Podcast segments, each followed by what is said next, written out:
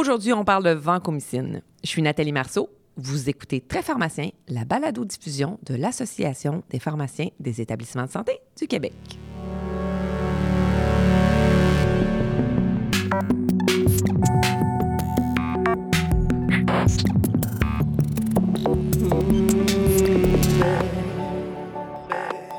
Bonjour à vous. Ça me fait plaisir de vous retrouver pour un épisode portant sur la vancomycine. Plusieurs d'entre vous le savent, de nouvelles lignes directrices ont été publiées par l'ASHP, ou American Society of Health System Pharmacists, l'IDSA, ou l'Infectious Disease Society of America, et la SIDP, la Society for Infectious Disease Pharmacists. Leurs recommandations ont été publiées en juin 2020 dans l'AJHP. C'est de ces recommandations, c'est de cette publication dont on va discuter aujourd'hui. On va revoir les principes de base, mais on va aussi discuter de la pharmacocinétique de la vancomycine et de la meilleure façon de faire le suivi des dosages. Pour nous aider, je reçois Bianca Beloin-Jubinville, qui est pharmacienne au SUS de l'Estrichus et secrétaire du RPE d'infectiologie. Elle détient également la certification américaine en pharmacothérapie du BPS. Bonjour Bianca. Bonjour Nathalie. Merci d'être avec nous aujourd'hui. C'est un plaisir pour moi.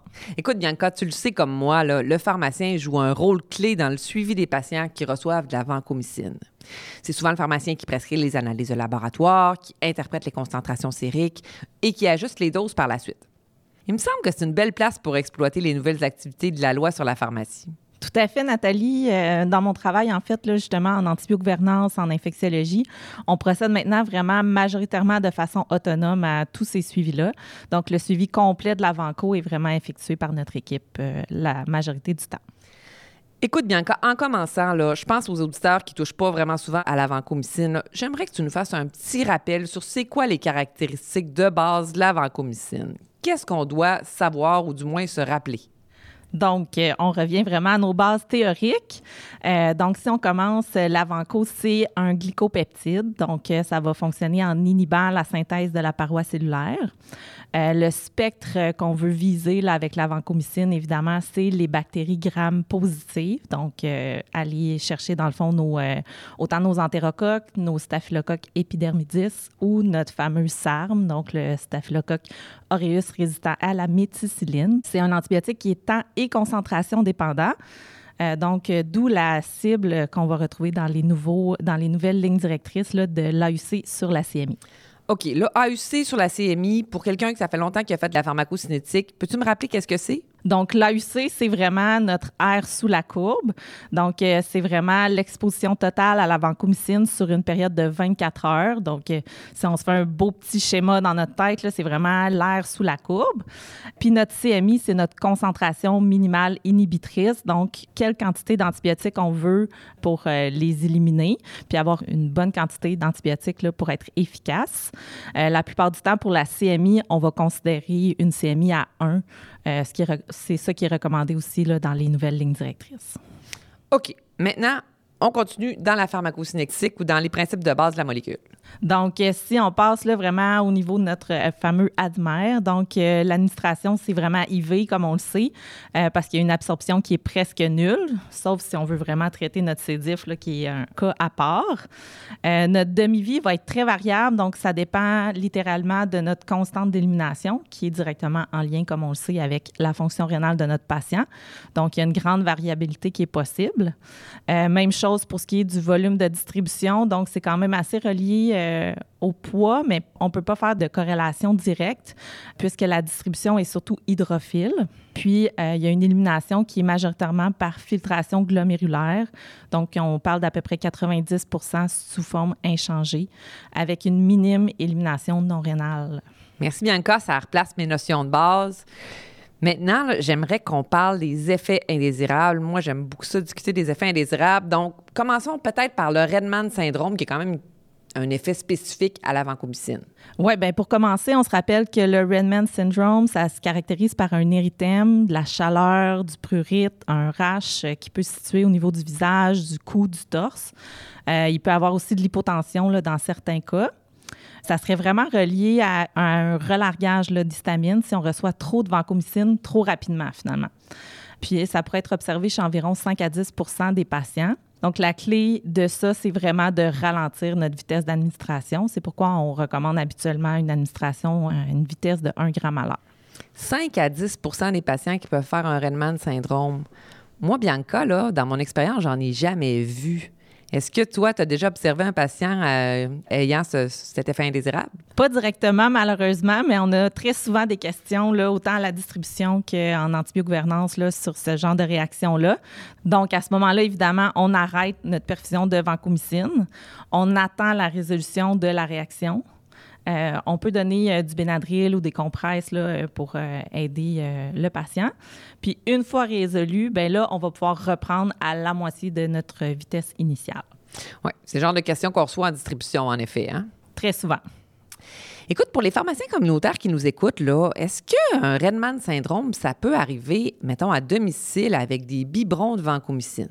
Théoriquement, oui, mais ma compréhension, la plupart du temps, les doses vont être initiées à l'hôpital. Donc, le patient, même si c'est initié en externe, il devrait avoir reçu au moins une dose en médecine de jour ou quelque chose comme ça, donc en supervisé. Ça dépend aussi de notre dose reçue versus euh, notre vitesse d'administration, notre vitesse du biberon. Il pourrait toujours avoir un problème au niveau du biberon. Là. Ça, on ne peut pas l'exclure, mais à, mon sens, euh, ça serait assez rare. Puis, y a-t-il des facteurs de risque? Euh, le plus important, c'est vraiment, comme on a mentionné, la vitesse d'administration. Bon, Redman syndrome égale ne pas donner la vancomycine trop rapidement. Bianca, écoute, je lisais aussi que la vancomycine peut induire de la neutropénie, soit une baisse des neutrophiles. Est-ce que c'est fréquent? Euh, c'est plutôt rare. Là, on parle de moins de 2 de répertoriés. Euh, puis habituellement, c'est un peu difficile de vraiment incriminer la vancomycine puisqu'il y a souvent des traitements concomitants associés qui sont peut-être un peu plus euh, rapportés dans la littérature pour causer des neutropénies. Donc, c'est assez rare qu'on incrimine vraiment directement la vanco on recommande quand même de faire une formule sanguine complète là, à toutes les semaines euh, pour euh, faire une surveillance. ça serait plus relié à la dose cumulative reçue de Vanco euh, d'après les sources actuelles. L'autre effet secondaire dont on entend parfois parler, c'est l'autotoxicité. Mais c'est surtout l'autotoxicité avec les aminosides d'habitude, mais est-ce qu'on peut avoir de l'autotoxicité avec la vancomycine aussi? C'est plus en lien avec la combinaison euh, avec d'autres euh, agents qui sont connus autotoxiques chez les patients en insuffisance rénale, par exemple. Bianca, on arrive dans le vif du sujet. On va parler de la néphrotoxicité, mais dans le contexte des nouvelles lignes directrices. Premièrement, comment est-ce qu'ils définissent la néphrotoxicité dans cette nouvelle publication? Donc, euh, dans nos nouvelles lignes directrices de 2020, on recommande euh, une définition de la néphrotoxicité qui est plus euh, sévère qu'auparavant. Donc, il parle d'une augmentation de la créatinine sérique de 26 micromoles par litre versus la définition auparavant était plutôt d'une augmentation de 44 micromoles par litre ou de 50% de la valeur de base pour deux valeurs consécutives. Donc, c'est tout de même beaucoup plus strict comme définition. Donc, seulement une augmentation de 26 micromoles par litre, on ne parle plus d'augmentation en pourcentage. Non, exactement. OK, puis je comprends que les anciennes lignes directrices dataient de 2009, puis que cette publication-là, elle date de 2020. Fait qu'il y avait quand même 11 ans de différence entre les deux. J'aimerais ça qu'on aborde les principales différences Bien, pour commencer, il faut se rappeler, euh, là, c'est pas une différence, c'est une similitude plutôt, mais qu'on s'adresse vraiment aux infections sévères à SARM, donc à Staphylococcus euh, aureus résistant à la méticilline pour les deux lignes directrices. Même dans la mise à jour de 2020, on n'a pas élargi nécessairement les infections qu'on adressait. Donc, en premier lieu, les lignes directrices de 2009 voulaient nous simplifier la vie finalement en ramenant les cibles à des creux pour que ça soit moins compliqué, euh, qu'il n'y ait pas d'étapes supplémentaires lors de l'analyse. Donc, euh, la corrélation entre les deux, finalement, s'est avérée malheureusement moins bonne que ce qu'ils espéraient. Puis, c'est là la différence majeure. Donc, on a dû revenir à l'AUC, finalement, comme valeur cible, euh, puisque c'est vraiment elle qui a toujours été la cible réelle derrière les recommandations de creux de 2009. Il y a aussi dans la mise à jour de 2020 beaucoup plus d'informations pour les populations spéciales, donc par exemple pour les patients obèses, l'insuffisance rénale, la dialyse, puis euh, même la pédiatrie un petit peu aussi. On va y revenir à l'obésité puis à l'insuffisance rénale, mais je me demande là, est-ce que l'air sous la courbe corrèle vraiment avec l'efficacité clinique de la vancomycine? Il y a quelques données dans des petites études qui semblent effectivement nous démontrer une meilleure efficacité lorsque l'AUC sur CMI est plus grand que 370-450 environ, dépendamment des, euh, des études. Mais c'est difficile d'obtenir une réponse claire à ce moment-ci. Il y a plusieurs variables à tenir en compte, évidemment. On sait surtout que si l'AUC est de moins de 400, on a plus de risques de développement de résistance Puis si c'est plus que 600, bien, il y a plus de risque de néphrotoxicité finalement. Bianca, je t'écoute, puis là, je comprends que ces lignes directrices-là, que ce soit les lignes directrices de 2009 ou celles de 2020, s'appliquaient vraiment au SARM, donc au Staph aureus méticilline résistant. Donc, c'est peut-être quelque chose qu'on doit euh, retenir? Oui, euh, pour l'instant, c'est particulièrement parce qu'on a plus de données pour euh, cette bactérie-là, parce qu'il y a plus d'études qui sont publiées en lien avec celle-ci, finalement. Par contre, si on revient nos bases, un développement de résistance, si on a une AUC en bas de 400, ça va être la même chose partout. Puis la toxicité en haut de 600, ça va être la même chose aussi, peu importe la bactérie qu'on traite. Donc, ça peut quand même être justifié d'avoir les mêmes cibles finalement pour les autres bactéries qu'on voudrait traiter avec de l'Avanco. OK, fait que je comprends qu'on peut extrapoler aux autres bactéries. Fait que je te ramène à nouveau à la méthode euh, du creux. Y a-t-il encore des populations pour lesquelles on devrait utiliser la méthode de 2009, là, euh, donc l'ajustement en fonction du creux de vancomycine? Oui, ben nos patients hémodialysés, c'est même la recommandation des lignes directrices de poursuivre avec seulement des creux. Donc, pour eux, on devrait viser un creux euh, de 15 à 20. C'est vraiment important pour eux de faire le prélèvement soit juste avant de commencer l'hémodialyse ou au moins 4 à 6 heures après la fin de l'hémodialyse pour pas qu'il y ait de variation à cause de la redistribution. Il y a aussi pour nos patients critiques aux soins intensifs, là, pour lesquels on peut euh, faire aussi des creux euh, puis se réajuster plus rapidement. OK. Fait qu'on n'abandonne pas tout à fait nos notions euh, antérieures. Bianca, j'aimerais qu'on parle un peu des doses de vancomycine. Quand est-ce que tu utilises une dose de charge dans ta pratique? théoriquement, euh, pour moi, à tout le monde. C'est pas nécessairement la réponse des lignes directrices, mais pour moi, si euh, on donne une dose de charge, ça va surtout nous permettre d'atteindre nos concentrations thérapeutiques plus rapidement. Donc, pourquoi s'en passer finalement? C'est non négociable, effectivement, pour les infections sévères, comme c'est recommandé dans les lignes directrices. Mais pour moi, c'est également important pour les patients qui ont des clairances abaissées, euh, par exemple, autour de 60 ou 50 ml minutes, euh, parce que ces patients-là vont avoir une demi-vie plus longue, donc ça va leur prendre plus de temps avant d'arriver à notre fameux état d'équilibre. Donc, c'est encore plus pertinent pour eux d'utiliser une dose de charge. Bon, dose de charge pour tout le monde, selon toi, mais pas selon les lignes directrices. Mais quand même, je pense aux patients qui ont de l'obésité. Est-ce que tu donnes une dose de charge également? Euh, oui, bien, selon les lignes directrices, la dose de charge est plus conservatrice pour eux. Au lieu de viser un 25 à 35 mg kilo, on parle plutôt d'un 20 à 25 mg kilo. Sinon, il n'y a aucun impact réel pour la dose de maintien quant à elle. La dose de maintien est plutôt déterminée par l'élimination du patient, donc sa fonction rénale. Donc, pour ce qui est de la dose de charge chez nos patients obèses, il euh, ne faut pas se gêner quand même de leur donner un 2 grammes, 2,5 grammes, ou on peut aller même jusqu'à 3 grammes en dose de charge pour eux, pour s'assurer qu'ils soient bien traités euh, rapidement. Si on parlait maintenant des patients qui présentent de l'insuffisance rénale, voire euh, les patients dialysés, qu'est-ce qu'on devrait considérer chez cette population? Bien, un peu comme nos patients obèses, il faut vraiment séparer notre réflexion en deux. Donc, en premier, notre dose de charge, ça sert vraiment à remplir notre patient de vancomycine. Euh, puis ensuite, comment on veut maintenir notre patient à ce niveau-là? Donc là, c'est notre dose de maintien pour laquelle on se questionne. Donc, euh, notre dose de charge devrait être à peu près la même, même si notre patient est insuffisant rénal. Tu sais, Bianca, quand on a préparé le balado, tu m'as parlé de ce que tu disais aux résidents que tu formais en distribution sur la vancomycine. Est-ce que tu peux faire comme si j'étais une résidente pour me rappeler les bases de la vancomycine, s'il vous plaît? Oui. Donc, euh, en premier, euh, l'étape la plus importante quand on a une prescription de vanco à la distrib, c'est de toujours s'assurer que notre patient il reçoit des doses appropriées pour lui. Donc, si on fait une bonne évaluation initiale de la prescription qu'on a devant nous, bien, ça va déjà être beaucoup mieux pour le patient. Donc, il y a plusieurs calculateurs en ligne qui nous permettent d'estimer la dose d'un patient donné avec ses paramètres cliniques.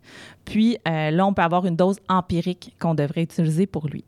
Ensuite de ça, si par exemple on a un patient aux soins intensifs, bien là, on fait habituellement une concentration plasmatique après un premier 24 heures pour s'assurer justement autant qu'on a déjà un niveau qui est thérapeutique, donc que notre patient aux soins est bien traité rapidement, puis qu'on peut s'ajuster aussi euh, versus ce niveau-là. Donc, ensuite de ça, ça va dépendre de l'évolution de notre patient. Donc, s'il développe, par exemple, une IRA, si on lui ajoute une suppléance rénale ou autre. Là, tu viens de me parler de calculateur.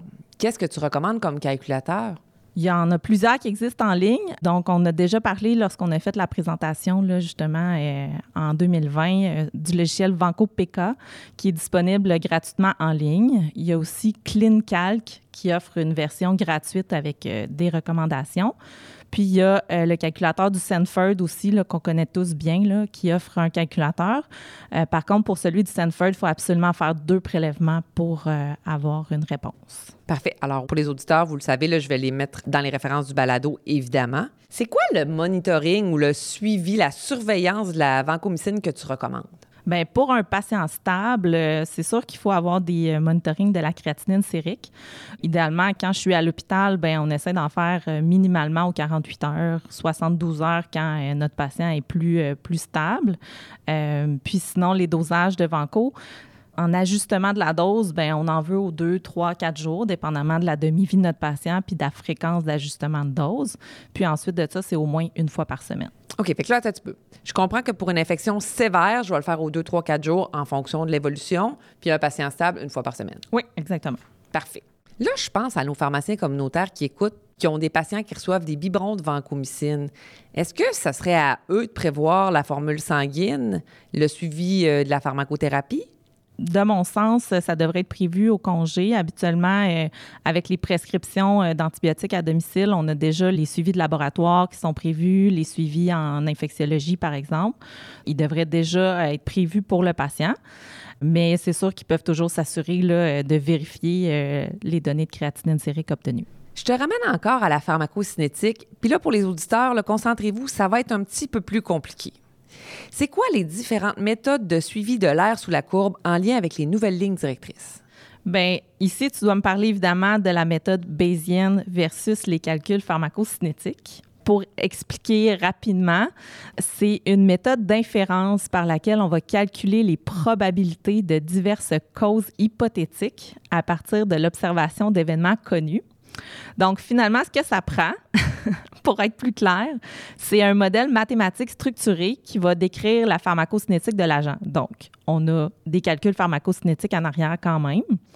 On a les paramètres du modèle, donc on estime des variables et la dispersion de ces variables-là.